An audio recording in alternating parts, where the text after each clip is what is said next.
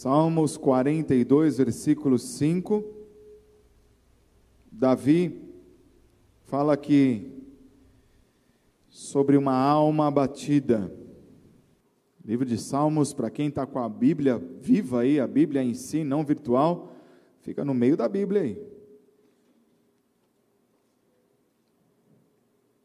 Diz assim, Salmo 42, versículo 5: Por que está abatida, ó minha alma?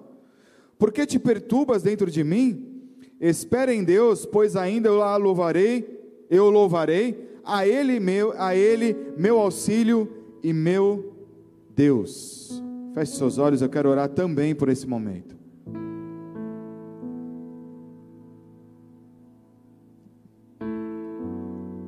Pai, vem Espírito Santo, vem, aquieta nossa alma, aquieta nossos anseios, nossos medos, nossos traumas, as preocupações. Aquieta nossa alma, porque queremos, Senhor, nos conectar contigo no Espírito.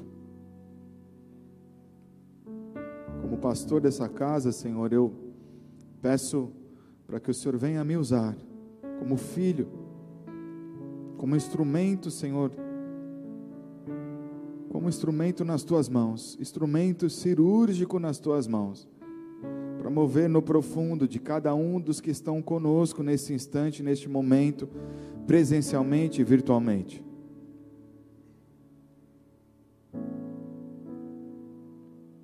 Que a tua palavra doce, que o teu mel, ele tem a liberdade de nos alimentar neste momento.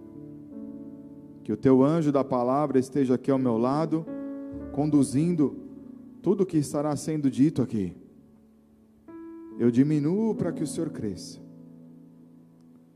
Que o Senhor possa falar de forma específica a cada coração que está aqui.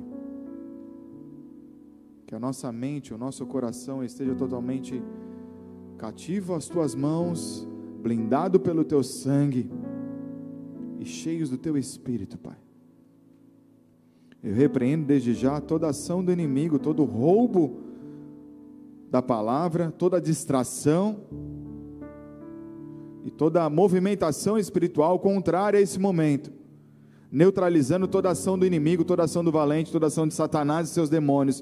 Eu repreendo e neutralizo em nome de Jesus, dando liberdade ao Espírito Santo, aonde o Senhor venha trabalhar nos corações, te peço mais uma vez de forma individual, porque eu sei que o Senhor sabe o nome e sobrenome de cada um que estão conosco neste momento. O Senhor olha de, forma individual, por isso trata-nos de forma individual através dessa palavra.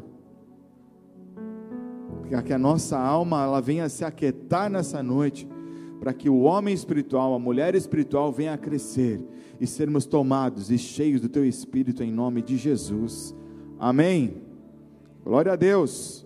Davi, ele fala aqui nesse versículo que lemos sobre a alma dele. Era um momento onde ele estava ali aflito.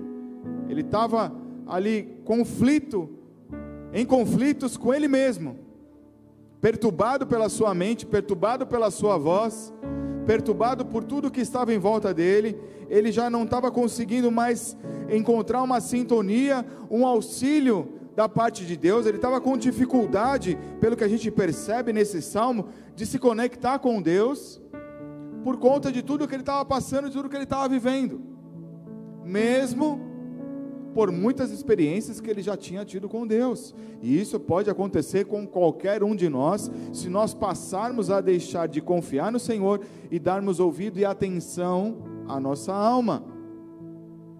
Em muitos momentos da caminhada de Davi, pela história dele, pelo histórico de vida dele, a gente sabe que ele foi traído pelas suas emoções ele acreditava em Deus, ele teve promessas da parte de Deus, mas por alguns momentos ele ouviu o comando da sua própria alma. Não tenho dúvida que talvez alguns de nós também já passamos por isso. Talvez seja esse o teu momento onde você está mais ouvindo a tua alma do que a própria voz de Deus, porque você está tão aflito que você não está mais conseguindo discernir. Davi, ele acreditava em Deus, mas ele precisou buscar algo além, ele precisou diminuir, para que, para que ele pudesse discernir o que era de Deus, para ele que pudesse se afastar daquilo que estava perturbando o homem espiritual, para que as promessas do Senhor pudessem se cumprir na vida dele. Às vezes, mesmo quando estamos assim, a gente sabe que Deus ele é poderoso de forma infinita para poder agir, para poder intervir dentro de nós, mesmo quando estamos eh, angustiados, mesmo quando estamos em situações desconfortáveis, quando você não sabe se põe na mão no bolso, sabe quando você está em algum lugar e alguém chama você, grita teu nome, você queria estar escondido, aí você não sabe se põe a mão para trás, se põe a mão no bolso, se levanta, se dá oi, se dá tchau. Tem situações, tem épocas que às vezes a gente está dessa forma, porque a gente está dando muita atenção para aquilo que a alma está dando vazão, e a gente não consegue encontrar uma mudança. Mas Deus, Ele é poderoso para poder atuar no meio de tudo isso. Mas, mesmo quando sabendo que Deus ele é poderoso, você sabe que ele pode intervir, você sabe que ele pode fazer, mas você não consegue ver a atuação dele, você não consegue ver as respostas, você não consegue ver nem mesmo se as orações estão sendo ouvidas, muito menos respondidas. Algo dentro de você faz com que fica oscilando e você não sabe se vai para a direita, se vai para a esquerda, se vai para frente, se vai para trás. Você crê que Deus ele é capaz, mas você acaba em algum momento ali oscilando, não sabe se duvida ou se crê. Mas o coração de Davi também ele estava tão almático porque ele também estava ferido com toda a situação. E um coração ferido, ele causa dor. A dor causa sofrimento. E tudo isso sufoca o que? A relação, o relacionamento de Deus com o homem. Quando nós permitimos toda essa o coração ferido se manter com a dor, produzir sofrimento, e isso sufocar a relação com Deus, isso faz com que a gente não consiga discernir a voz do Espírito Santo, mesmo sabendo que Deus pode fazer ou que Ele irá fazer a sua fé, ela fica ali na dúvida.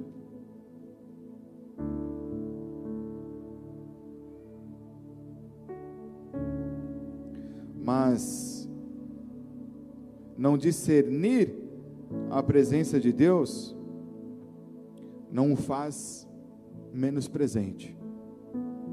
Quando nós não conseguimos enxergar quem é Deus para nós, o que Ele pode fazer para nós e por nós e através de nós, não significa que Ele não está presente. Seu coração ele pode estar aí em migalhas. Seu coração pode estar num formato de um quebra-cabeça de milhões de peças que talvez você olhe e você fale, é impossível alguém remontar esse quebra-cabeça. Porque a minha ferida ela é tão gigante. Será que Deus pode fazer? Talvez você pode estar se encontrando nesse quadro. Mas tenha fé, anime a sua fé, ative a sua fé, porque mesmo quando não discernimos a presença de Deus, saiba que Ele vai estar trabalhando para aqueles que o buscam, porque não é pelo aquilo que eu sinto, mas é por aquilo que eu creio, e quando você crê, em algum momento ali na frente, saiba que Deus é capaz de fazer algo ao teu favor. Amém? Quem quer se movimentar pela fé? Quem vai se movimentar pela fé e não por aquilo que você está vendo? Amém? Por isso o tema dessa palavra é assim: não recue, fique em Jerusalém. Não recue, não volte para trás, não vá para outros destinos. Jerusalém representa a casa de Deus, Jerusalém representa a presença de Deus, Jerusalém representa você, que é o templo do Espírito de Deus. Não é por aquilo que eu sinto, mas é pelo que eu creio, porque eu sei que Deus é capaz de fazer. Ah, mas é tão difícil na caminhada da fé ficar ouvindo afrontas, ficar participando de momentos que parece que as trevas estão ganhando e as coisas não saem como eu esperava. Escutamos às vezes até de outras pessoas próximas. Cadê seu Deus? Quero ver seu Deus se movimentar agora. Será que tua fé ela vai se manter ativa? Será que Deus ele vai te responder? Será que a tua oração ela está sendo respondida, afrontas como essas podem acontecer. Eu, por exemplo, já tive situações vividas como essas de pessoas no meu trabalho, quando eu trabalhava, como muitos de vocês, num trabalho secular, numa escola, numa faculdade. Muitas vezes fui confrontado: Pô, você está passando por isso, mas você não é crente? Você não falou que Deus tudo pode? Deus não te fortalece? Às vezes você ouve de pessoas que você nem espera. Mas quando você não dá vazão àquilo que a alma está querendo ser alimentada, você se mantém ali olhando pela fé. Mesmo que vozes ousam a desafiar a tua aliança com Deus, dizendo que você é bobo, por você acreditar nos sonhos, porque você acreditar nas promessas, que você está iludido, que nada aconteceu, tudo que profetizaram foi da boca para fora, faz tanto tempo que falaram que isso ia acontecer, que é A ou B ou C.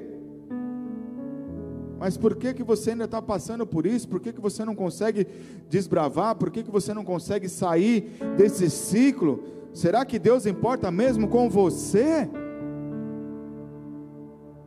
E aí cada um aí olha para a sua história e sabe que o quanto é difícil ouvir essa voz de outros, quanto mais da tua própria alma, quanto mais de você mesmo, quanto mais a tua alma ferida, que ela pode nos torturar de uma forma onde não deixa as marcas é, físicas, mas elas deixam feridas profundas dentro do nosso coração, com muitos questionamentos, com muitas incertezas a respeito do próprio amor de Deus, e tipo, como que Deus me ama se eu estou passando por isso? Como que Deus me ama se eu não paro de passar por essa situação? Como que Deus me ama se Ele não está me protegendo? Se eu estou aqui totalmente nu, nessa condição, e eu estou sendo explorado?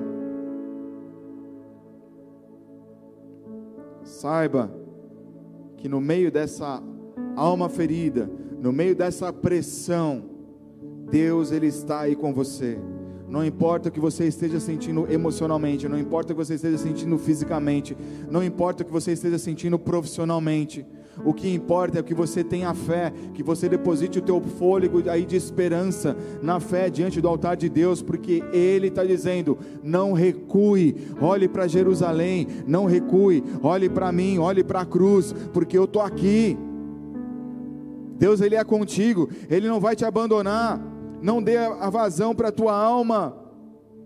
Por mais que você sinta aquela dor, aquela pressão no peito ali que parece que tudo vai explodir, parece que você vai ter, ter uma, uma parada cardíaca, não, não se preocupe com a pressão, porque se você der alimentar a pressão, isso pode te levar a uma depressão ou uma opressão espiritual, por conta desse conflito, daquilo que Deus prometeu e daquilo que você está passando nesse momento.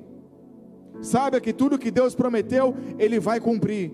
Tudo que Deus declarou e profetizou, saiba que no momento certo essas coisas vão acontecer. O que nós precisamos é apenas nos manter pela fé, crendo, olhando ali para Jesus, o que Jesus fez ali na cruz, o que ele passou, tanta aflição, tanta dor, tanta pressão, tanta opressão natural por pessoas, tanta opressão espiritual, mas ali ele encontrou uma morte mas uma morte que se alimentou para a vida.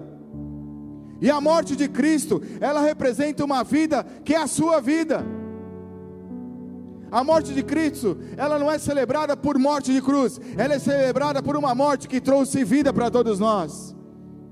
A morte de cruz em Cristo, ela trouxe vida para você não recue, olhe para a vida que Jesus entregou nas tuas mãos, porque esse é o lugar de esperança, esse é o lugar onde você tem que depositar ali o teu eu espiritual e não colocar a tua alma para te levar para a morte de cruz, mas para a vida que a cruz representa passar por pressão, se nós lembrarmos da história de Paulo, apóstolo Paulo, aquele que escreveu algumas epístolas ali no Novo Testamento, e aonde ele escreveu essas epístolas? Preso. Como que um homem de Deus, um pregador, um apóstolo, um pastor, um presbítero da época, um diácono da época, um, um pregador do evangelho, pôde ser preso porque ele estava pregando a palavra de Deus? Ele poderia muito bem falar: pô, Deus, estou pregando a tua palavra e você deixa eu ser preso aqui. Ele poderia ser mimimi ali, bater o pezinho no chão, se jogar, dar tapa na cara, tipo, como eu fui bobo, passei tanto tempo pregando o evangelho, agora Deus deixou eu ser preso, fui humilhado. Opções de alma, ou se manter como pela fé, como homem espiritual, como mulher espiritual. Jesus promete para nós uma vida eterna, mas no mundo tereis aflições. Cada um vai passar o que precisa se passar, principalmente daquilo que nós estamos plantando. Paulo, ali naquele momento, ele escolhe fazer com que o homem, homem almático não tenha ali espaço, ele não recua daquilo que ele crê, ele não recua pela fé, porque ele se lembra das experiências, ele se lembra das promessas, ele se lembra da unção que, que ele se movia através de Deus, e isso está sobre você também, porque Jesus te marcou ali na, através da, da vida da cruz. E Paulo ele resolve o que? Ouvir a voz de Deus. E a partir do momento que ele ouve, ele começa a escrever cartas, cartas aonde nessas epístolas ele ministra igrejas, ministra pessoas que estavam pregando, pessoas que estavam lá fora levando o evangelho. E ele passa a ser um instrumento do Senhor, mesmo preso, mesmo num cativeiro. Imagina a pressão emocional que esse cara estava. Será que aquele ambiente, comece a imaginar o ambiente físico que Paulo estava naquela época. O que era uma prisão? Hoje, hoje uma cela, num presídio. A gente já sabe o que é um negócio horroroso. Imagine naquela época. O que deveria ser um presídio? Uma cela. Mas Paulo também traz esse ensinamento aonde não celebrar o que a alma pode oferecer estar atento ao coração, não permitir que ele nos entristeça, não para nós nos tornarmos pessoas oprimidas. Diga para teu vizinho aí, olha para a direita ou para a esquerda ou para trás ou para o lado, já faz aquela, aquela, dá aquela olhada de profeta assim, ó. Tipo, fala assim, segura a onda aí que agora Deus vai falar. Dá aquela olhada assim. Fala assim.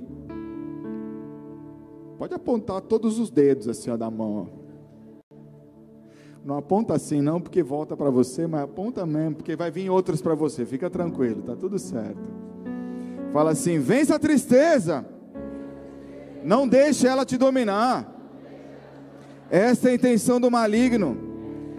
Ele quer dominar sua alma e oprimir sua mente. É isso. O diabo ele quer isso. Ele quer dominar sua alma, ele quer oprimir sua mente e ele quer te deixar encurralado.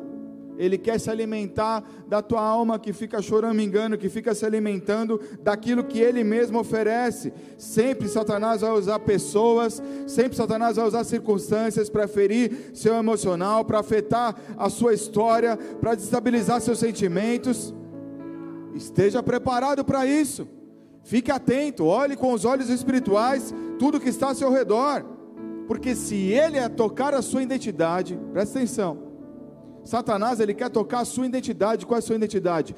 O DNA de Cristo. A sua identidade é o DNA de Cristo. O que é o DNA de Cristo? É a ressurreição, é o espírito de vida que está sobre você, é o fôlego da vida eterna. O diabo, ele já perdeu isso porque ele escolheu algo lá atrás, ele ouviu a própria alma dele ele foi contra o próprio Deus. Como que ele pode ferir a Deus? Alcançando você. E você vai dar esse mole com a autoridade que está sobre tua vida? Não. Proteja a sua identidade espiritual. Porque ele quer dominar, ele quer, ele quer dominar seu potencial espiritual. E quando ele domina a sua identidade, quando ele domina o seu potencial espiritual, ele, ele, tem, ele tem como objetivo dominar o seu potencial profético. O que é o potencial profético? É você ir pela fé, é você caminhar pela fé, é você entender que tudo já está conquistado, é você tomar posse que você não vai recuar e você vai se manter cheio como o Espírito, como, como o templo do Espírito Santo. Você vai se manter em Jerusalém, que é onde a presença de Deus está. Ele vai tentar fazer, vai tentar negociar, vai tentar te convencer, vai às vezes dizer que você não é capaz, você vai lembrar de pessoas que dizem que você nunca ia conseguir, que você não era capaz, que você nem ia dar certo. Ele vai tentar te convencer que os propósitos de Deus nunca vão se realizar na sua vida, só na vida dos outros, que o que disseram lá atrás era só balela. Palavras como essa, a sua alma vai gritar dizendo que você é tolo, que você acreditou numa chamada, numa possível chamada que você não vai conseguir movimentar nada, que você é irrelevante para essa geração, para a sociedade. São palavras que o inimigo vai colocar dentro da tua alma e às vezes até usando pessoas dentro da sua casa. Ele vai fazer de todas as formas para que você desista do teu sonho profético, para que a tua história profética ela não venha se cumprir, para que o propósito divino do Senhor, para aquilo que o Senhor separou para você, não venha se desenhar aqui na terra, para que o nome do próprio Deus seja glorificado através de você. Esse é o foco do inimigo, abalar a tua alma. Mas se você tentar convencer a tua alma, você tentar convencer a tua alma que ela tem razão, tudo que você precisa fazer para poder alimentar o diabo. É tudo que você precisa fazer. Porque é você, é eu mesmo que controla a minha alma. Sou eu mesmo, não é outra pessoa. O diabo vai falar, vai espernear, vai apresentar situações, vai contar histórias, como se fosse na, na, na, na terceira pessoa, como se fosse você mesmo falando com você. Mas você mesmo pode falar, arreda-te de mim, vai para trás. Teu lugar não é aqui do meu lado, teu lugar não é aqui nos meus ouvidos. Meus ouvidos são ungidos, são separados pelo sangue de Jesus. Assim como ele convenceu Eva e Adão lá no paraíso, de tanto falar, eles ficaram emprestando ouvido ali para a serpente. Eles ali perderam a identidade profética, eles perderam a identidade daquilo que Deus tinha falado para eles. Deus já tinha avisado: não vai ali naquele lugar, não fica ouvindo o que acontece ali. Aquele fruto ali é bonito, é legal, mas não é para vocês. Deus já avisou na palavra que a gente vai ter aflição, que vai ter problema, que antes de Jesus voltar, um monte de coisa difícil vai acontecer, nós vamos ser perseguidos, nós vamos ser abatidos, pessoas vão morrer por causa do Evangelho, tá? E aí? E aí que a gente tem que glorificar o nome do Senhor e estar pronto para isso, amados. Quando isso estiver acontecendo, é aí que nós temos que celebrar e não alimentar nossa alma. Ah, não, vou me proteger aqui porque ninguém vai ver. Você é o cristão 007. Crente bonde. Sou crente bonde. Agente secreto cristão. Não. É agora é o tempo de você mostrar sua identidade espiritual. Agora é o tempo de nós deixarmos uma marca na história dessa terra. Esse é o tempo de nós marcarmos as gerações. Quantas influências estão acontecendo aí fora, feminismo e entre outras linhas vertentes que vêm aí diabólicas para poder ir contra o evangelho, contra a palavra de Deus. A igreja tem um posicionamento de conservador e você não vai se proteger, vai ficar ali no meio do, do, da situação. Esse é o tempo de você influenciar, porque senão, se você ficar no meio, você corre o risco de, de ser influenciado também. O meio é uma história que todo mundo já sabe.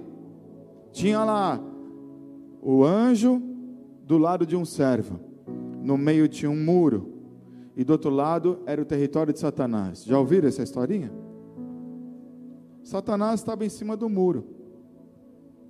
Aí aquele servo de Deus ali, tipo, estava na dúvida, tal, se pecava, se não pecava, se dava abrir a mão ou não, e o anjo ali tentando trabalhar, tentando convencer.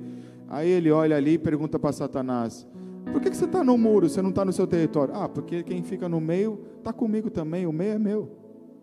Você não tem posicionamento, você vai ficar comigo.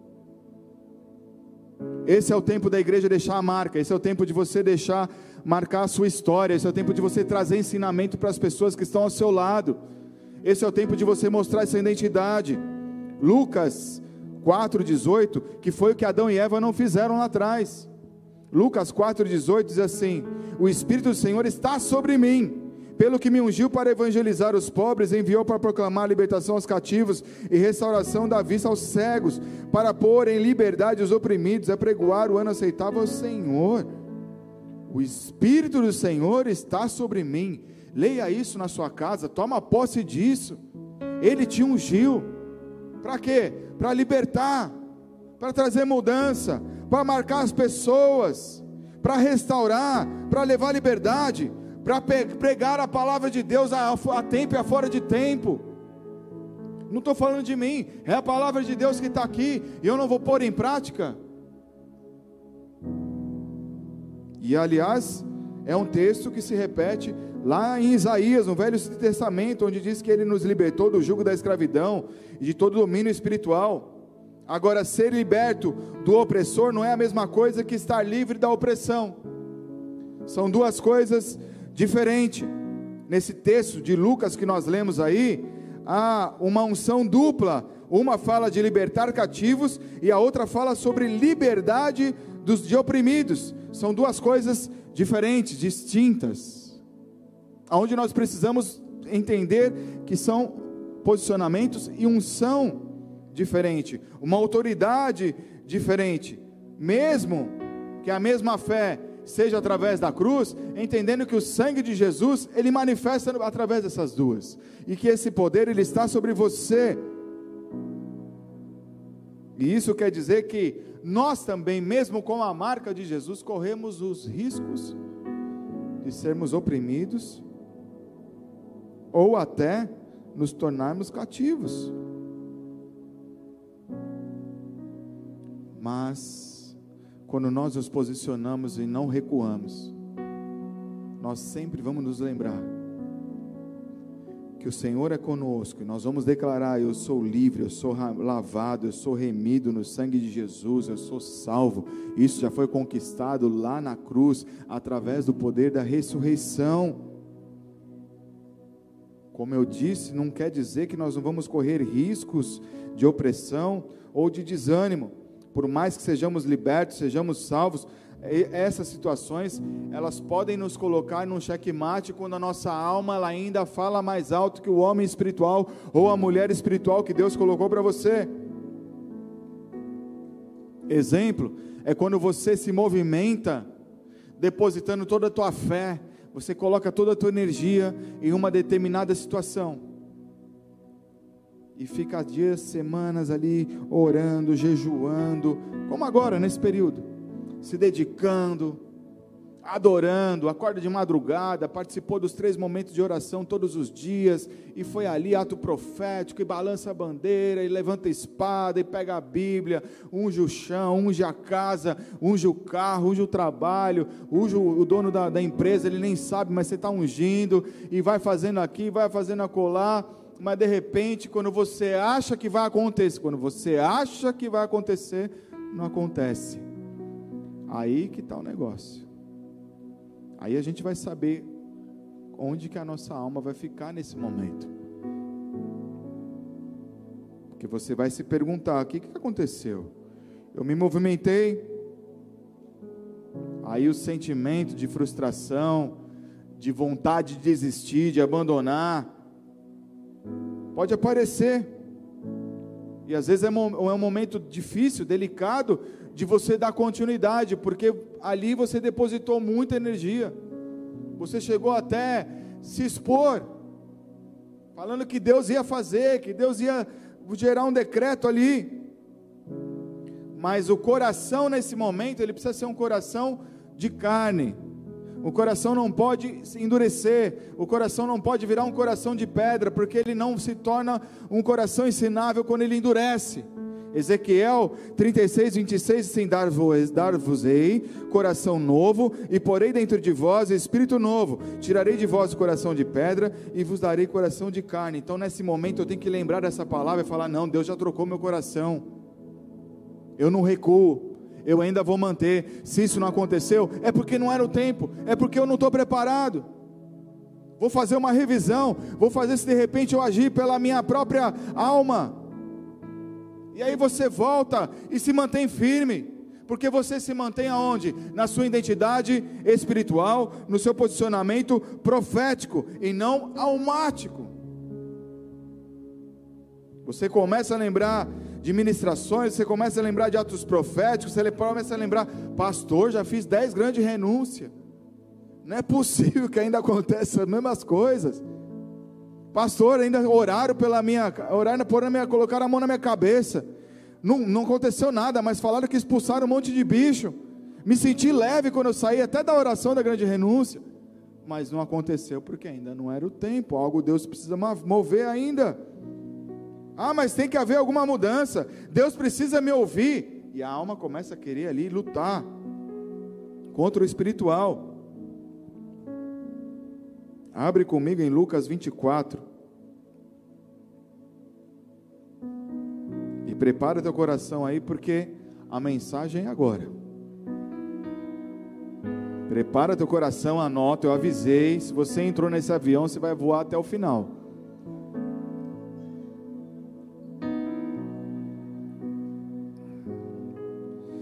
Vinte e quatro, treze, nós vamos ler até o trinta e cinco. Anota tudo que você precisa anotar para depois você em casa ali ruminar, remoer, deixar o Espírito Santo falar com você, ouvindo ali o podcast, ouvindo de novo a pregação no YouTube, porque eu sei que Deus vai fazer algo no meio de nós, porque eu sei que hoje aqui tem soldados, tem guerreiros, tem guerreiras que não vão recuar, amém? Glória a Deus. Naquele mesmo dia, dois deles estavam de caminho para uma aldeia chamada Emaús Diante de Jerusalém, 60 estádios iam conversando a respeito de todas as coisas sucedidas.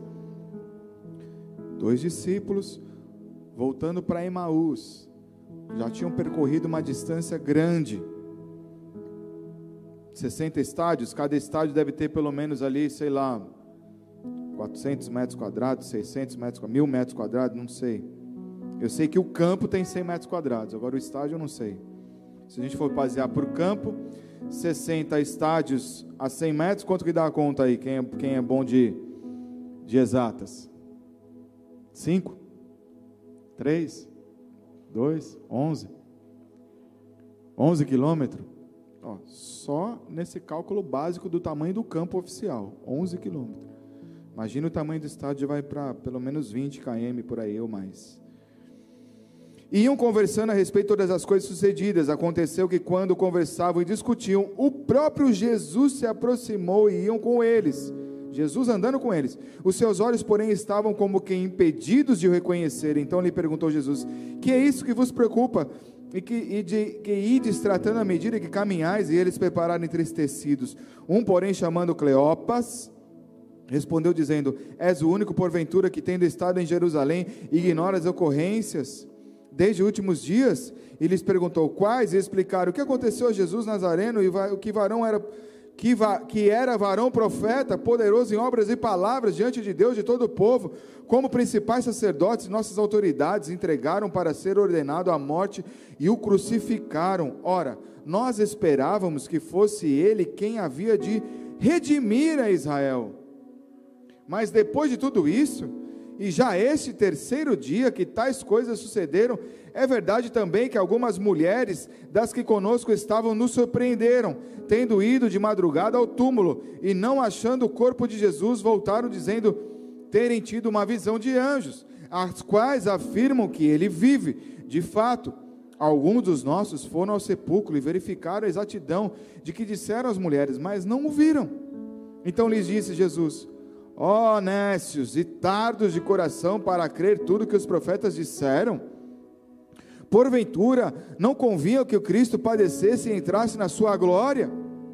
Começando por Moisés, discorrendo por todos os profetas, expunha-lhes que a seu respeito constava em todas as escrituras, quando se aproximavam para a aldeia para onde iam, fez ele menção de passar adiante, mas eles constrangeram, dizendo: Fica conosco, porque é tarde, o dia já declina. E entrou para ficar com eles, e acontecendo que quando estavam à mesa, tomando ele o pão, abençoou, tendo partido, lhes disse: Lhes deu então eles se abriram os olhos e o reconheceram, mas ele desapareceu da presença deles e disseram um ao outro: Porventura nos ardia o coração quando ele pelo caminho nos falava, quando nos expunha as Escrituras. E na mesma hora, levantando-se, voltaram para Jerusalém, onde acharam reunidos onze outros com eles, quais diziam: O Senhor ressuscitou, já apareceu a Simão. Então os dois contaram o que ali acontecera no caminho e como fora por eles reconhecido no partir do pão.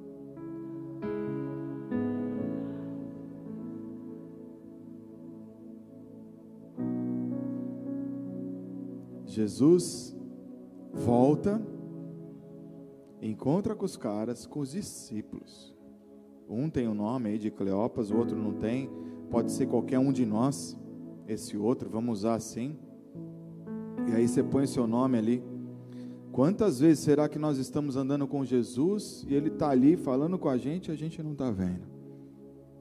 Porque a nossa alma está gritando como uma desses caras aí. Lembra de um texto que eu sempre cito aqui, é um texto que eu sou apaixonado, quando o, o, o, o Senhor ele, ele entrega ali a sua vida, o templo, ele, o véu do templo se rasga, o templo é abalado, tudo cai por terra ali, o templo. E aí o que acontece? Mortos, pessoas que estavam enterradas, que eram separadas para Deus, elas ressuscitam, elas saem do túmulo. Imagina a cidade sendo tomada por pessoas que tinham sido enterradas. Como que você não vai crer num poder desse? Quando você depara com essa situação, você vê lá a sua avó, vó, você está aqui, você tinha morrido, eu te enterrei, faz anos que você está morto, o cara encontra com a avó ali, e os discípulos, esses dois caras aqui, Cleopas e eu, não estava acreditando, deixamos isso passar batido, porque a gente começou a ouvir a nossa alma. Jesus tinha sido condenado na cruz, foi sepultado, ressuscitou, com o corpo glorificado, ele aparece ali. Talvez seja até por isso, porque ele estava com o corpo glorificado, que eles não perceberam. E ele vê esses caras indo para Emaús, sendo que era para eles irem para Jerusalém. Ou seja, eles estavam recuando, eles não estavam indo para Jerusalém, eles não estavam indo para onde Jesus tinha dito para eles irem. Eles estavam até deixando de ouvir uma direção que o pastor deles ali falou. Estavam indo para outro lugar, para o lugar que eles achavam que a alma dele estava direcionando.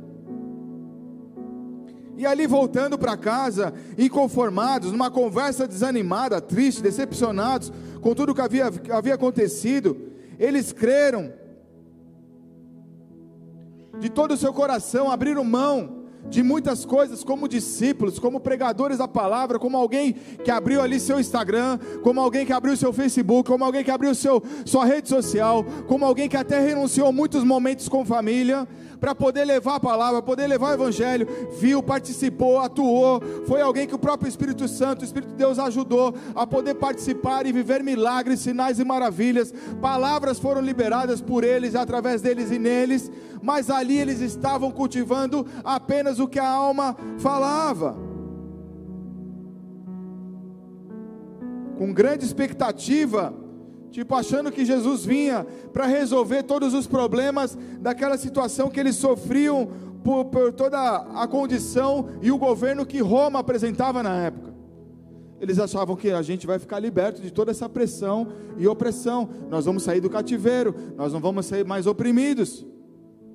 Essa foi a decepção, esse foi um olhar, um olhar natural, um olhar por uma natureza humana ao invés de celebrarem o que Jesus já tinha avisado que ia acontecer, Jesus teve momentos com eles antes, Jesus ceiou com eles antes e falou: ó, vai acontecer isso, isso, isso, isso, permaneçam firmes. Eles sabiam o que ia acontecer, mas eles foram ali celebrar a dor e o luto que a alma deles fez com que evidenciasse tudo. O que esses discípulos apresentam é que, como todos os sonhos e momentos proféticos foram sepultados no túmulo junto com Jesus, eles baniram a ressurreição por conta de ouvir muito mais a própria alma, deixaram de sonhar, pararam de acreditar no Redentor, abandonaram o que o libertador fez ali na cruz. Eles morreram junto, o chamado deles morreram ali eram homens tão fortes, mas numa primeira prova, ali sem o pastor deles do lado, eles decidem abandonar e desistir dos sonhos, ou seja, eles foram abatidos pela própria tristeza natural. Fugiram da missão espiritual porque preferiram dar atenção por aquilo que o natural estava mostrando deixaram de crer no que Deus poderia fazer no futuro. Por tristeza? Sim, uma decepção de tudo que se semeou lá atrás e não aconteceu como o coração deles achavam? Sim. E a tristeza faz com que a gente retrai mesmo, faz com que a gente paralisa, se a gente ficar cultivando ela. E aí eles tomam uma posição: ah, não quero mais me envolver, não quero mais estar ali naquela situação, porque eu não quero mais me machucar, fiquei muito machucado, fiquei muito ferido, eu não quero mais saber para onde eu vou, vou ficar na minha casa quietinho, deixa a galera que ainda crê lá fazer a parte deles, vou me limitar aqui no meu próprio espaço, não vou me arriscar para ser pego, para ninguém ficar tirando barato, ninguém ficar tirando sarro de mim, não vou me expor mais nas redes sociais, vou até deletar algumas coisas, vou bloquear algumas pessoas, para eu não ter problema, porque tudo que eu achei que ia acontecer, até mesmo meus propósitos, já estou vendo que morreu tudo. Toma uma direção sem a direção do próprio Deus. Toma uma decisão sem saber o que o Espírito Santo poderia falar, toma uma, uma direção, toma uma decisão sem dar crédito à direção que Jesus havia dado como pastor deles lá atrás. É mais fácil voltar para casa, ter uma vidinha tranquila, seguindo a Deus, amando a Deus, quieto, sem exposição. É confortável, até eu quero. Foi esse cenário que esses dois homens, que esses dois discípulos apresentaram, conhecedores, praticantes da palavra, mas eles decidem ir para outro lugar. Eles recuam de Jerusalém e vão para Emaús. Eles tinham a marca como nós temos, foram separados como você foi separado e está separado para Deus hoje. Portanto, eu te digo: não volte para Emaús não volte para os caminhos aonde o Senhor não está. Não tome decisões precipitadas no meio da batalha, no meio da confusão. Não tome decisões só porque você se frustrou. Não tome decisões que vão abandonar a vontade do Pai, os propósitos do Senhor, só porque não aconteceu nas cores que você queria. Deu tempo para Deus, deu tempo do Senhor, porque tudo isso faz parte do processo, do ensinamento, do caminhar com o Pai. Porque em Jerusalém, estar no centro da vontade de Deus, esse é o lugar onde nós precisamos estar, e não agradar pessoas, ou até mesmo sermos agradados por aquilo que pode acontecer ou não. Jerusalém, na época, era um lugar de muita influência, tinha influência política, tinha influência religiosa, era um lugar onde influenciava, tinha muita força, onde as pessoas se concentravam ali, até mesmo para injetar, injetar a cultura nada diferente do que no nosso país. Sofremos muita influência política, temos muitas influências culturais, que não tem a ver com a palavra de Deus. É uma batalha na mente. Hoje estamos vivendo uma batalha política. Se nós, como igreja, não nos posicionarmos, daqui a pouco nós estamos ali também indo para Emaús. Só que nós como cristãos, nós temos que entender que nós precisamos injetar o que? A cultura cristã no meio de tudo isso. Não apoiar A ou B, mas apoiar aquilo que prevalece a cultura cristã. Esse é o norte que nós temos que tomar. Essa é a posição que nós como cristãos precisamos tomar. Jesus, ele teve problema com Pedro. Jesus ele também foi confrontado por próprio Pedro, ao ponto que Jesus pega e fala assim: Arreda-te de mim, Satanás. Ele olha para Pedro e fala, porque Pedro quis manipular Jesus, que Pedro quis tirar Jesus de Jerusalém e levar Jesus para Emaús, no sentido espiritual.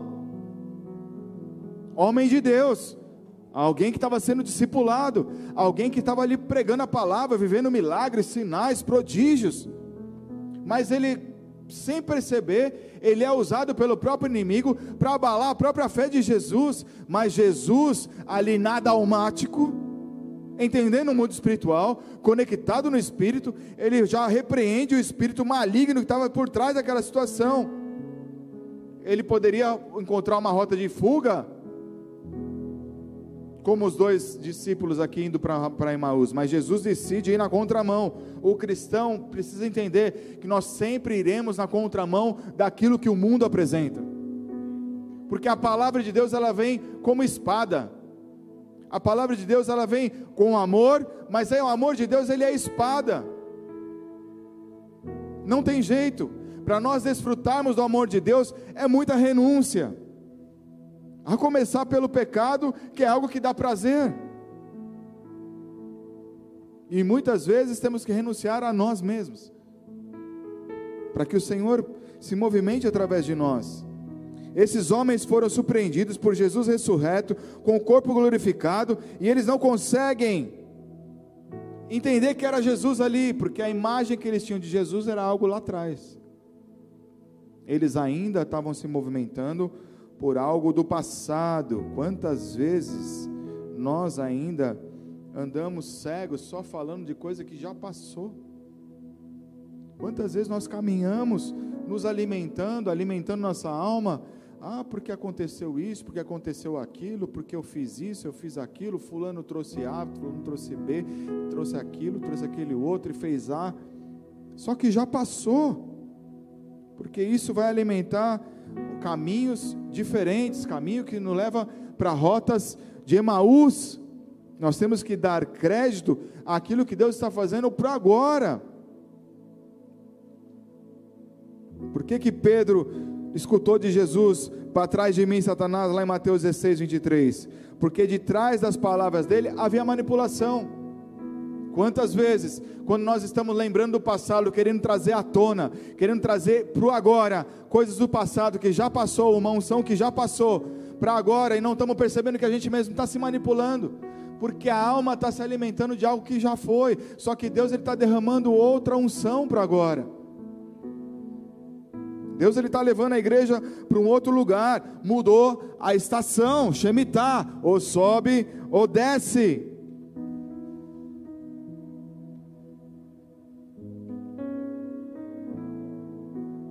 Momentos como esse, onde nós somos surpreendidos, e às vezes percebendo que alguém está sendo usado como Pedro foi, frases podem entrar no nosso coração, vindo das trevas mesmo, para nos animar, para incendiar o nosso coração, para irmos para um sentido contrário. E esses sempre aparecem reclamando de tudo e de todos, de tudo que aconteceu e de todos que fizeram, mas não fala nenhum momento que ele se colocou à disposição ou que fez alguma coisa, mas sabe reclamar.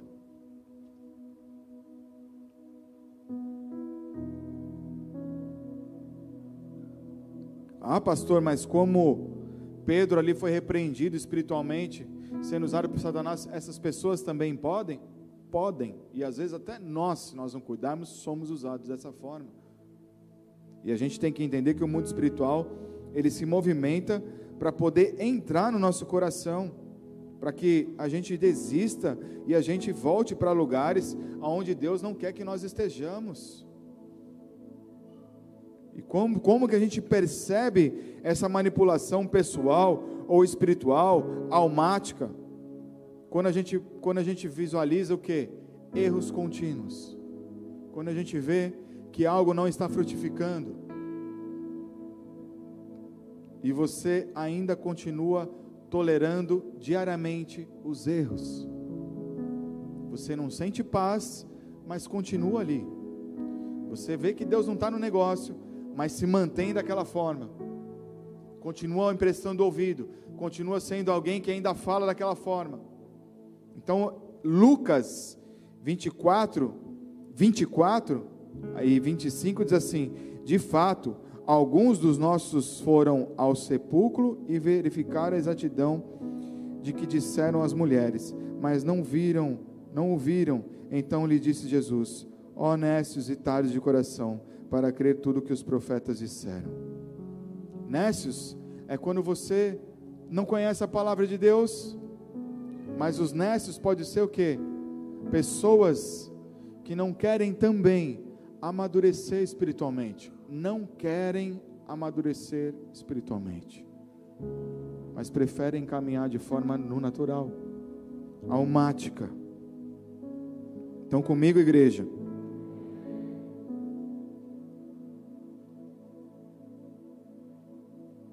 Andar com Jesus é um preço alto que se paga, é muita exposição.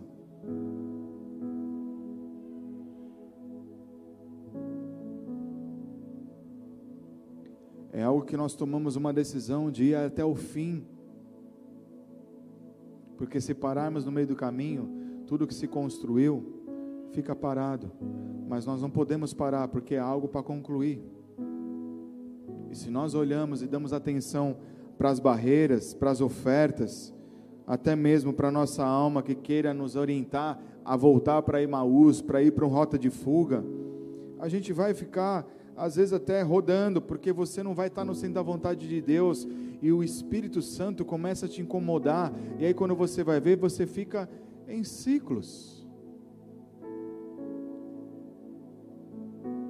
Ou em círculos, ou em uma situação que você vê que você está bem, está estável, aí você começa a subir, subir, subir, daqui a pouco você tum, volta de novo. Emaús simboliza o lugar aonde nós fomos tirados por Jesus, para que nós pudéssemos viver o propósito dele aqui na terra, ou seja, é o mesmo significado onde nós saímos do Egito. É um lugar sem vida. Egito para o Evangelho significa um lugar sem vida, significa um lugar de escravidão é o lugar onde Jesus me tirou das coisas pecaminosas, tudo que eu abandonei, tudo que eu deixei para trás, para quê? Para poder viver a glória de Deus na minha vida, andar de fé em fé, frutificar. Se Deus te tirou desses lugares, não queira voltar. Não perca tempo em pensar em voltar, não perca tempo em se paralisar, porque o coração ferido, o coração que está ali almático, ele te paralisa. O Egito nos paralisa, porque você olha para um lado, olha para um outro, você não enxerga alternativa, você não vê opção, a não ser aquilo mesmo. O ambiente pecaminoso, o ambiente onde o Espírito de Deus não está, só vai trazer medo, só vai trazer desconfiança, e você vai deixar de confiar em Deus, você vai, seus instintos naturais vão passar a ocupar os seus instintos espirituais.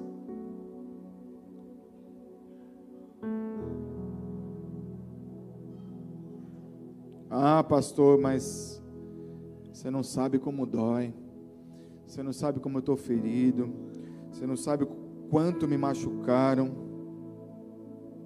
Como esses dois discípulos aqui, eles trouxeram tudo aquilo como algo pessoal que alguém andou com eles, fazendo um monte de milagres, liberou um monte de palavras, tivesse enganado eles, eles estavam feridos, estavam fracos ali. Mas aí você consulta a Deus. Você permitir o teu coração de carne, se você permitir o teu coração ensinável, se você permitir um coração onde o Espírito de Deus ele pode se mover, Deus ele vai te responder: siga em frente, siga em frente, não para olha para a linha de chegada, olha para a coroa que te espera, olha para o alvo, não olha para trás, olha para Jerusalém, continua marchando, deseja, deseja aquilo que eu te prometi, pratique o seu destino, não olhe para trás, ah, mas Deus está doendo, não estou conseguindo. Siga em frente, vai doer mesmo, carrega a cruz. Senhor, mas eu estou chorando, carrega a cruz chorando. Senhor, mas está doendo não tem problema, pega a tua coroa de espinho, vai doendo mesmo, vai chorando, mas não para, não paralise, não deixe que tua alma permita você parar de marchar, pratique o destino profético, siga em fé, em frente, mesmo chorando, chora e caminha, chora e continua, chora e siga em frente, chora e carrega a sua cruz, não vá para Emaús, volte para Jerusalém, Olhe para Jerusalém, porque mesmo doendo, mesmo, mesmo que esteja chorando, mesmo que você esteja chorando, continue caminhando, continue marchando, porque ali na frente o Senhor ele vai estender as mãos e algo vai mudar. Algo será transformado, Assim aconteceu com esses homens, e já já a gente vai entender aonde o Senhor está nos levando. Hebreus 10, 38 diz assim: Todavia o meu justo viverá pela fé, se retroceder nele, se não se comprar minha alma. Por que eu vou retroceder se eu não vou agradar o coração de Deus? Por que eu vou me afastar daquilo que Deus me entregou, se Deus não vai estar comigo quando eu me afasto?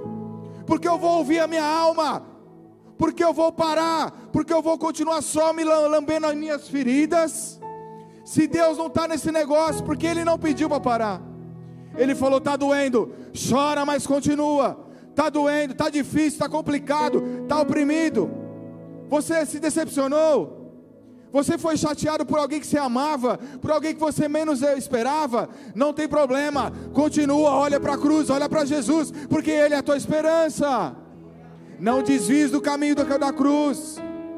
O meu justo viverá pela fé, se ele retroceder, não se compraz não vou me comprar, eu não vou, a minha alma não vai estar ali, eu não vou estar com Ele. Eu não quero ser um desses, queridos.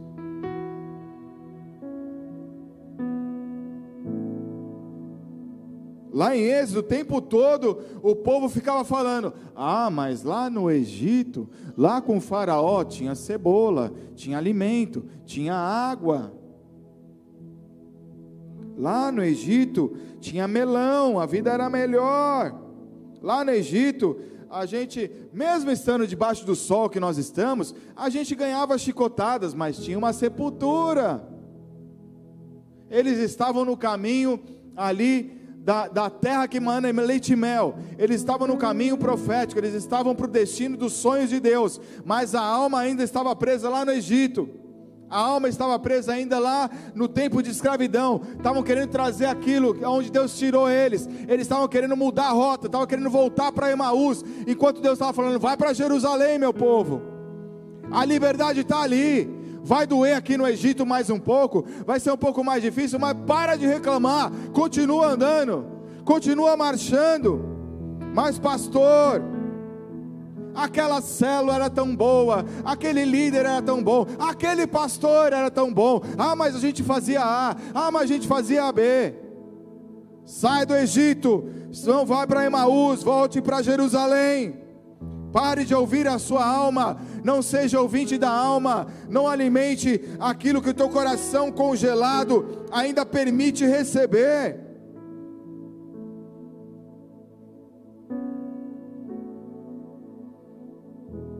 Que nós precisamos é olhar onde Deus quer me colocar hoje. É nós precisamos olhar para um destino profético. E eu só vou conseguir olhar para um destino profético quando eu olhar pela fé. Mesmo que eu não estou vendo, talvez não estou nem palpando, mas eu sei que Deus falou e vai acontecer. Porque o meu Deus não é homem para que minta. Venha para Jerusalém Vem para onde Deus quer te colocar. Se exponha para o reino de Deus, porque eu sei que Ele vai fazer grandes coisas na tua vida. Porque quando você se posiciona para o Senhor, a tua alma tem que diminuir, para que o Espírito do Senhor cresça em você. Salmo 78, 19. Falaram contra Deus, dizendo: Pode acaso Deus preparar-nos a mesa no deserto? Sim. Deus ele pode preparar uma mesa cheia para você no meio do seu deserto no meio da sua dificuldade, no meio da sua depressão, no meio do seu problema de saúde, no meio do problema do seu casamento, no problema ministerial que você está vivendo, nas suas dúvidas, nos seus anseios, o Senhor ele pode preparar uma mesa farta para você ceiar com Ele aí nesse deserto. Basta você apenas olhar pela fé, não desviar teu caminho para Emaús, mas olhe para a cruz. É ali onde o Senhor depositou a ressurreição e vida. Orabassuri andaracai estimule a sua fé. Não feche o seu coração. Quando nós fechamos o nosso coração, nós nos colocamos como pessoas fracas, como pessoas medíocres da fé, como covardes espirituais, como limitados. Nós limitamos a esperança em Deus. Ah, eu só vou ter aqui, Deus. Não me peça mais, porque eu não consigo. E realmente nós, pelo natural, não vamos conseguir realizar nada para Deus. Se você andar pelo natural, você não consegue nem sair da tua casa e vir cultuar, porque há barreiras, há uma batalha para você chegar até aqui, não tenha dúvida. Há uma movimentação no mundo espiritual. É anjos e demônios lutando, guerreando o tempo todo. Para você sair da sua casa para chegar aqui, para ouvir uma palavra, para você levantar a mão, para você adorar o Deus vivo, o Deus poderoso. Mas o Senhor, Ele prepara a mesa para você nessa noite. O Senhor, Ele prepara uma mesa para você nessa noite farta, no meio do deserto. Os planos de Deus não serão frustrados. No verso 15, 16 de Lucas que nós lemos aí, os discípulos discutiam com Jesus, mas Jesus pega e faz o que? Cara, eles não estão me vendo, eles não estão me enxergando, eles não entenderam que eu sou Jesus, eles ainda estão presos lá, eles estão preocupados ainda com, com, a, com, com, o governo romano, só que o poder sobrenatural já se movimentou, há algo sobrenatural sobre a vida deles, eles ainda estão lá. Mas Jesus ainda dá uma chance, Jesus é cavalheiro. Ele dá uma chance para cada um de nós, e Jesus se aproxima. Jesus ele se aproxima de você agora. O Espírito Santo ele se aproxima, ele toca teu coração e ele vai queimar o teu coração assim como ele fez com esses discípulos.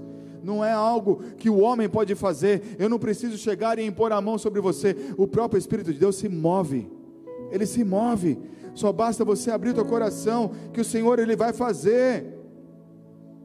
Os olhos naturais daqueles homens impediam deles enxergar Jesus. Então Jesus ele tenta trabalhar de uma forma espiritual, porque a visão natural, ela era o problema.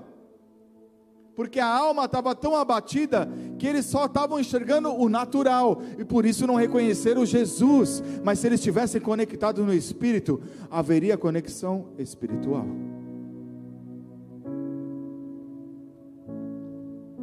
Da mesma forma, que pessoas manipuladas por demônios, os espíritos se atraem? Você pode ver, tem pessoas que andam com pessoas e não percebem, porque elas falam as mesmas coisas, pensam as mesmas coisas, tudo o contrário que a palavra diz. É um espírito que está manipulando. Às vezes até frequenta a igreja e não percebe. Sai daqui e já sai reclamando, falando A, B, você viu o vestido, você viu a calça, você viu a palavra, você viu o pastor, errou o vocabulário, você viu aquele louvor que escorregaram na nota si bemol. E vai. E aí vai. Mas deixou escorrer toda. Tem si bemol? Tem. Senão já ia falar também isso, né? O pastor nem sabe das notas. A igreja não pode mais perder tempo com picuinhas. Não dá mais tempo para a gente ficar em Maús. Não dá mais tempo de você andar no natural, tem que andar no profético. Jesus está voltando. Sei lá se a gente tem 5 anos, 10 anos, 15 anos, 20 anos, mas agora é tempo, é tempo. Os campos estão brancos, as pessoas estão aí fora gritando. As pessoas estão aí fora gritando, achando que estão adorando Deus, mas elas estão adorando outros deuses. Elas precisam que nós nos aproximemos, como Jesus fez ali com os discípulos. Elas precisam de mim e de você para que você possa alcançar o coração deles. Porque esses homens não entraram, não conheceram o profético, como nós temos a liberdade agora de conhecer essa história e nos movemos pelo profético através da ressurreição daquilo que Jesus trouxe para nós, sairmos do ambiente natural, nos movimentarmos nessa estação, abrir nossa visão profética. A dor ela pode ser grande, mas a unção ela é maior ainda ela é o suficiente para poder quebrantar qualquer coração e, e o melhor de tudo, ainda apagar toda a cegueira natural. A dor natural, a falta de visão espiritual, ela pode levar qualquer pessoa a verbalizar coisas contrárias, como eu disse agora há pouco, aquilo que movimenta a fé. Principalmente colocar dúvida nas promessas de Deus. E aí passa a blasfemar, perde o temor, se torna ingrata, joga tudo para cima. E é o que esses discípulos estavam querendo fazer. Já estavam querendo se esconder, jogar tudo para cima aquilo que eles viveram. Como se não tivesse nenhum testemunho para contar, como se não tivesse mais nenhum sinal, como se nunca tivesse recebido algo da parte de Deus. Isso pode acontecer se eu der razão para a voz da minha alma, para a minha dor. Aí eu vou começar a questionar, e aí tudo que aconteceu de terrível vai ter muito mais valor daquilo que Deus já fez e daquilo que Ele pode fazer.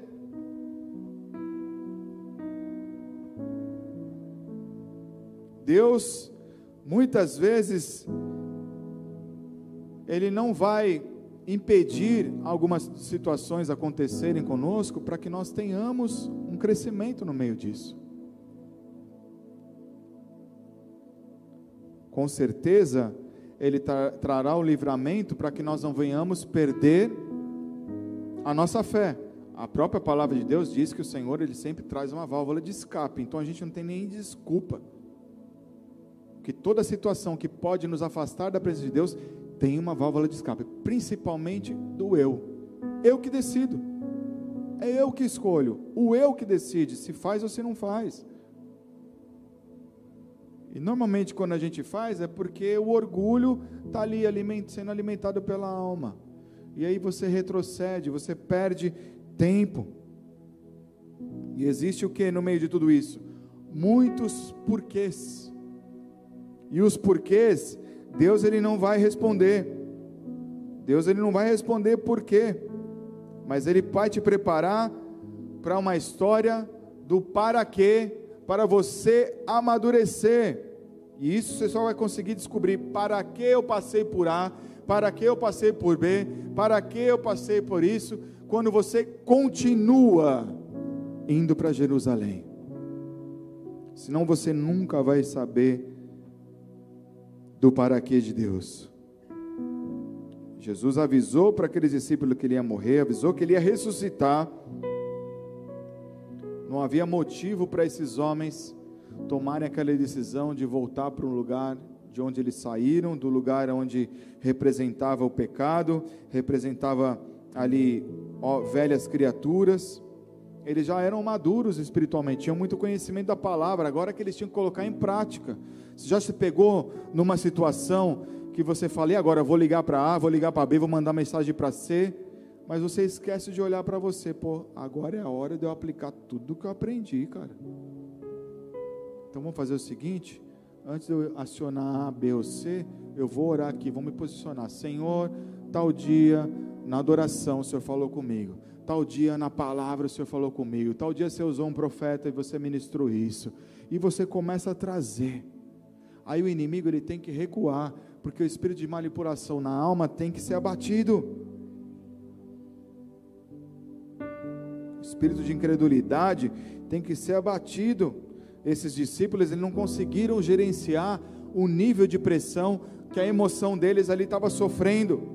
Eles se sentiram sufocados, entraram em crise, mesmo sabendo que Jesus ele, ele, ele iria é, ser é, ele iria ressuscitar, mas eles não conseguiram mais ver a ressurreição de Cristo.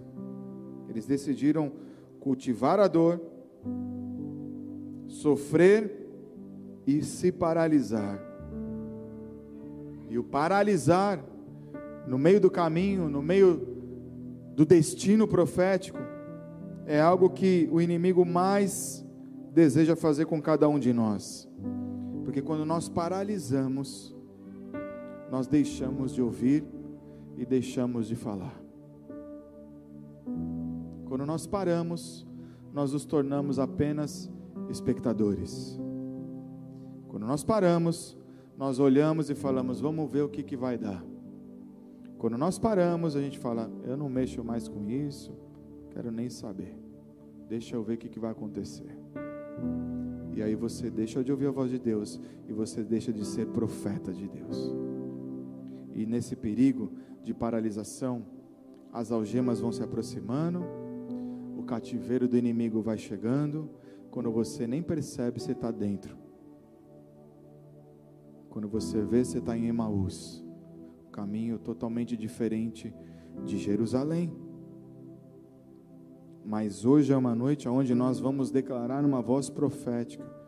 Hoje é uma noite onde nós vamos declarar uma libertação. Hoje é uma noite onde nós vamos nos posicionar e nós vamos nos colocar em Jerusalém, no lugar onde Deus quer que nós estejamos. O Senhor vai nos colocar de novo no centro da vontade dEle, para que os propósitos dEle venham a se cumprir. Nós entramos numa estação diferente. O Senhor coloca a igreja numa outra estação e eu não quero ficar de fora disso. Eu não quero mais viver no passado. Eu quero me movimentar naquilo que Deus me colocou. Eu quero andar nessa nova plataforma, mesmo não sabendo onde ela vai me levar, no que vai dar e como vai ser ou quem eu terei que ser. Mas o que importa é que eu esteja junto com o Senhor, porque Ele é a minha força, Ele é meu general, é Ele que vai estar à frente. Se Ele me colocou aqui, Ele vai me encher com a presença dEle, Ele vai me capacitar, Ele vai me ungir, Ele vai me instruir e Ele vai colocar guerreiros e guerreiras junto comigo e nós vamos caminhar e a igreja vai avançar. E qual o objetivo? Saquear o inferno, tirar as pessoas do pecado, tirar as pessoas das aflições, trazer aqueles que não conhecem a palavra de Deus para conhecer a palavra de Deus, levar o amor, levar a alegria, levar a paz, levar a libertação. É dessa forma que o Senhor quer te usar nessa noite. É nesse lugar, é nessa estação que o Senhor quer levar a igreja de Cristo nessa noite. Declara assim comigo: Eu sou livre. Eu sou livre da paralisia. Eu não vou mais ficar paralisado naturalmente, emocionalmente. Eu declaro para minha alma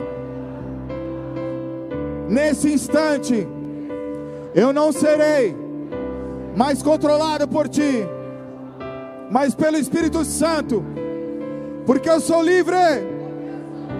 Porque eu sou livre. Aplaude ao Senhor se você crê.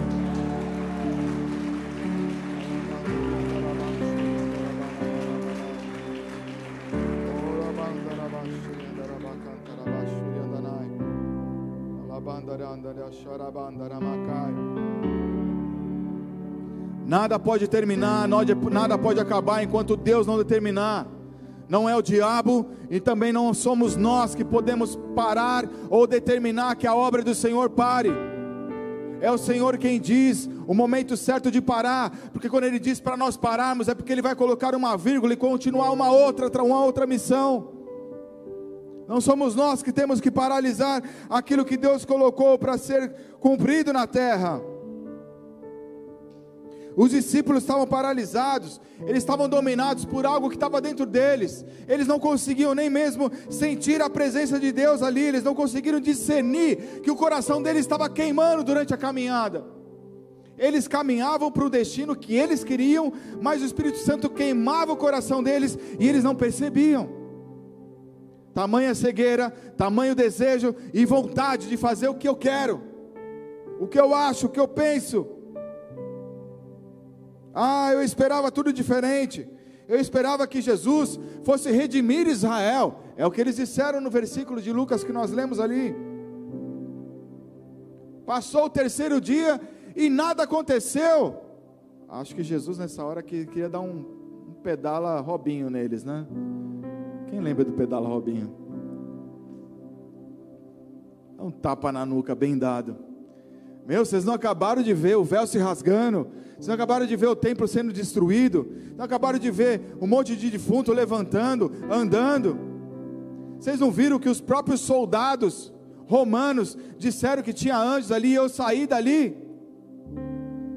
Que mais você quer? Eu estou aqui. Acorda jejuei, orei, tenho ofertado, eu tenho me jogado no gasofilácio espiritualmente, ministerialmente. Achei que as mudanças, as transformações iam acontecer rápidas, do jeito que eu pensei. Eu até me posicionei em algumas coisas que antes eu dava ali uma escorregada, mas eu consegui até me posicionar. Eu esperava que tudo fosse restaurado, é como se nós fôssemos os discípulos dizendo hoje para Jesus. Achei que eu fosse ser reconhecido. Depois de tudo que eu sofri, tanto que eu trabalhei, tanto que eu servi. Eles até disseram que souberam que Jesus havia ressuscitado. Chegaram até pronunciar isso, que escutaram uma história, que alguém foi no túmulo e ele não estava mais lá. Eles conseguiram até falar isso para o próprio Jesus.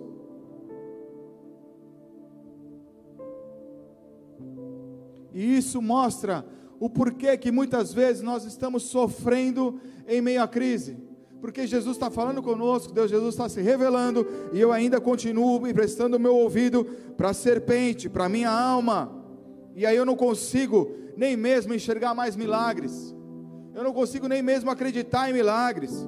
Eu não consigo nem mesmo se sentir capaz o suficiente de me animar que no culto Deus pode falar comigo. Eu acho que eu vou chegar lá e tudo vai acontecer e vai permanecer do jeito que está. Porque a minha falta de fé ainda está baseada nas notícias naturais, naquilo que o médico disse sobre minha saúde. Ou seja, a minha dor ainda é muito forte, porque eu alimento ela por aquilo que eu acho que eu tenho que alimentar. Sem perceber. Jesus ele está se aproximando hoje. Ele prova, ele quer provar para você, não para mim, para você, que tudo que já foi profetizado sobre a sua vida, tudo que já foi liberado, tudo que está para acontecer, ele mesmo se compromete. Não permita as dúvidas tomar conta dos ambientes. Não tome suas decisões precipitadas por conta da dor. Ande por aquilo que você crê. Não caia mais nos mesmos erros. Não volte para o deserto, não volte para o seu Emaús. Jesus ele caminha com os discípulos sentido a Emaús no final ali do texto, ele ameaça de falar: Eu vou mais além, vou continuar daqui mesmo. Ao ponto que os discípulos falam assim: Jesus, está noite, é um caminho perigoso. Jerusalém é perigoso. O que, que você vai fazer lá? Só que eles não chamam ele de Jesus, né? Eles convidam eles para entrar. Os homens convidam Jesus para entrar. Repete comigo em voz alta. Mesmo que eu não encontre forças. Então vamos colocar força agora, certo? Olha lá, o seu destino profético que está em jogo aí. Mesmo que eu não encontre forças para reagir, eu vou abrir a porta do meu coração e eu convido para Jesus entrar. É o que esses discípulos fizeram. Interessante que nós, é até engraçado que nós já entregamos nosso coração para Jesus. Ele já faz morada. E às vezes a gente tem que ainda fazer isso novamente porque nós nos desviamos, nós saímos para outros caminhos. Mas Jesus, como cavaleiro, como está lá em Apocalipse 3:20, aonde Jesus ele ali naquele, naquele texto através do, do apóstolo falando ali, Jesus ele ensina o que? Uma igreja. Ele diz assim: Eis que estou à porta e bato. Jesus diz para a igreja como um cavaleiro. Ele não chega assim e fala: Meu, aquela igreja ali tá só indo para Emaús. Já, já vou dar uma pesada ali, pá! Vou dar um soco. Vou mandar uma unção aqui para derrubar toda aquela porta ali. Não. Jesus, ele ele bate, pede licença, pede autorização para cada um de nós. Ele quer saber, ele quer ouvir de você, se você quer ir para Emaús ou para Jerusalém. Ele quer ouvir de você se você não vai mais recuar. Ele, ele diz isso para a igreja: Eis que estou à porta e bato. Se alguém ouvir a minha voz e abrir a porta, entrarei em sua casa, cearei com ele e ele comigo.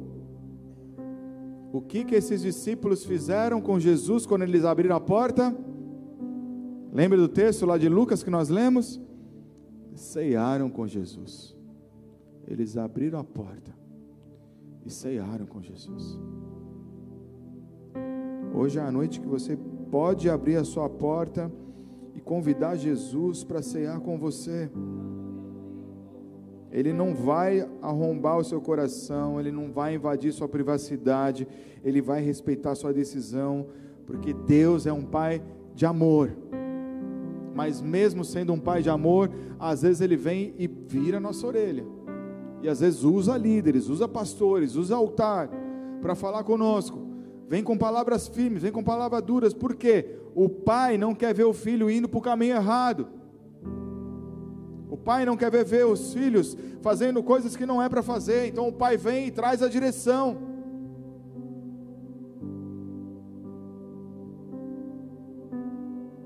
Então Jesus bate a porta, ele pede para entrar no seu coração, e quando ele entra, tudo vai ser renovado. O próprio Cristo, como nós lemos aqui, ele quer ceiar conosco hoje. Ele vem, traz um respaldo, ele nos visita com o Espírito Santo.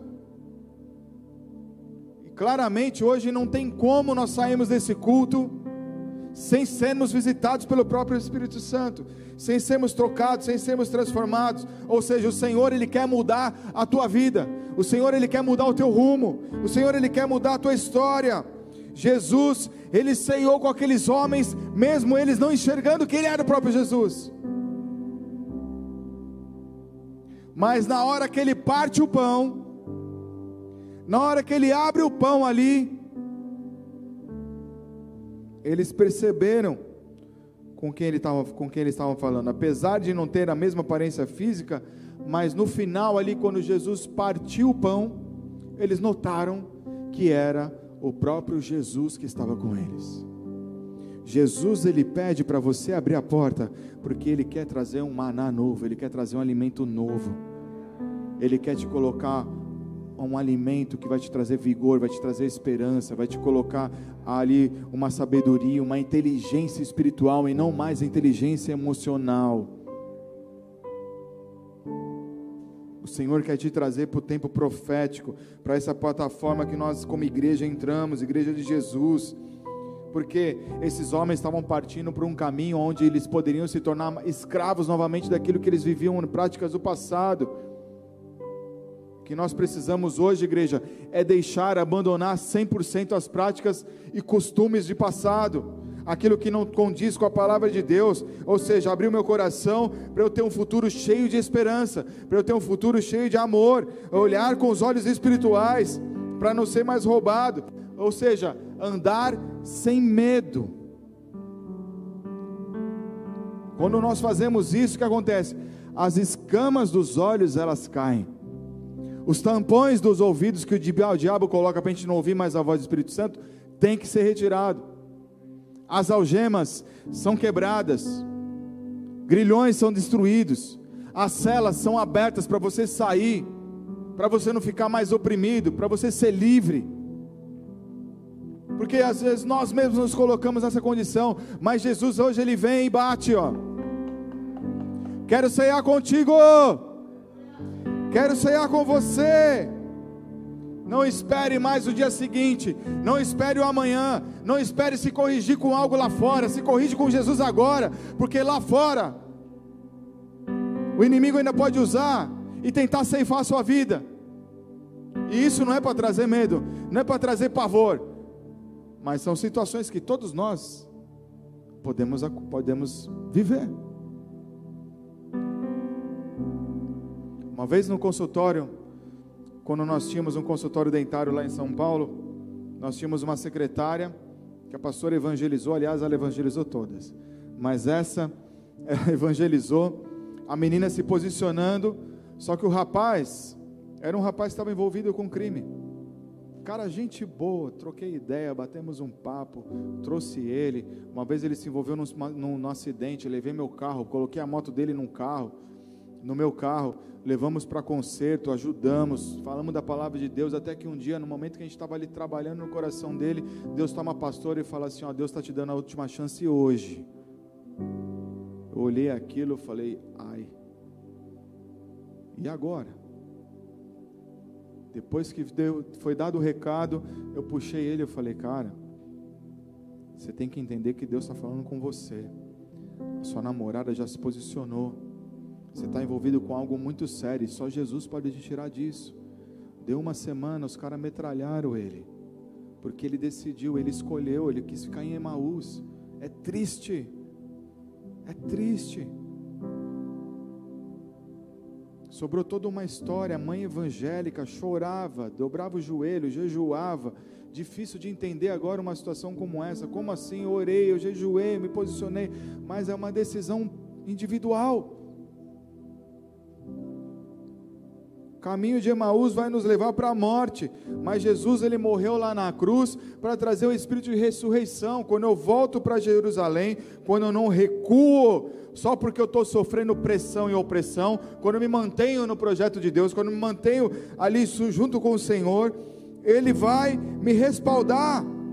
Quando eu renuncio à minha própria vontade, quando eu decido para que Jesus apareça em mim e não mais eu apareça para Ele, o Senhor mesmo, Ele toma conta de tudo.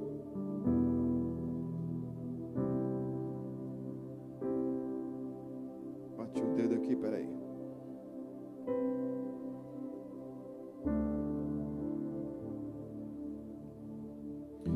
Os propósitos de Deus para nossas vidas, para a sua vida aqui na terra, sem sombra de dúvida, vai ser incrível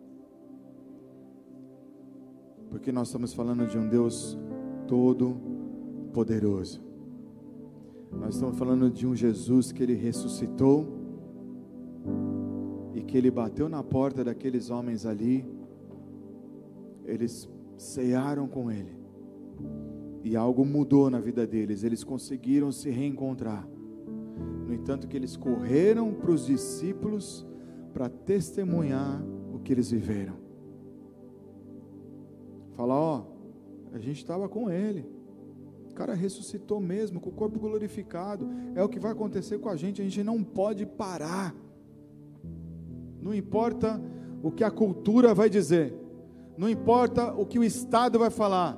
Não importa o que vão escrever na minha live. Não importa o que vão escrever na minha rede social. Não importa o que meus vizinhos vão achar. O que importa é que eu preciso implantar a cultura de reino para que as vidas possam ser ganhas. Aqueles que não querem vão ter os seus destinos, mas eu sou alguém que posso levar uma influência da cultura do Evangelho de Deus. Eu posso fazer a diferença para a geração de hoje. Ah, mas na caminhada vai ferir? Vai se ferir. Vai se machucar? Vai machucar. Vai doer? Vai doer. Mas Jesus, Ele vai estar contigo. No caminho para Emaús, Jesus não está. Mas quando você volta para Jerusalém, Jesus vai estar. Paulo na prisão escreveu tudo que ele escreveu porque Jesus estava ali com ele. Jesus passou pelo que passou na própria cruz porque o próprio Espírito de Deus estava nele. E dessa forma, inevitavelmente vamos vivenciar escândalos, vamos nos machucar com pessoas, vamos até correr o risco de machucar o próximo vamos sofrer perseguições, não tem como, é inevitável. Agora não permita a dor da sua alma impedir que o profético de Deus possa se movimentar hoje. Jesus está batendo na porta, convida ele para entrar.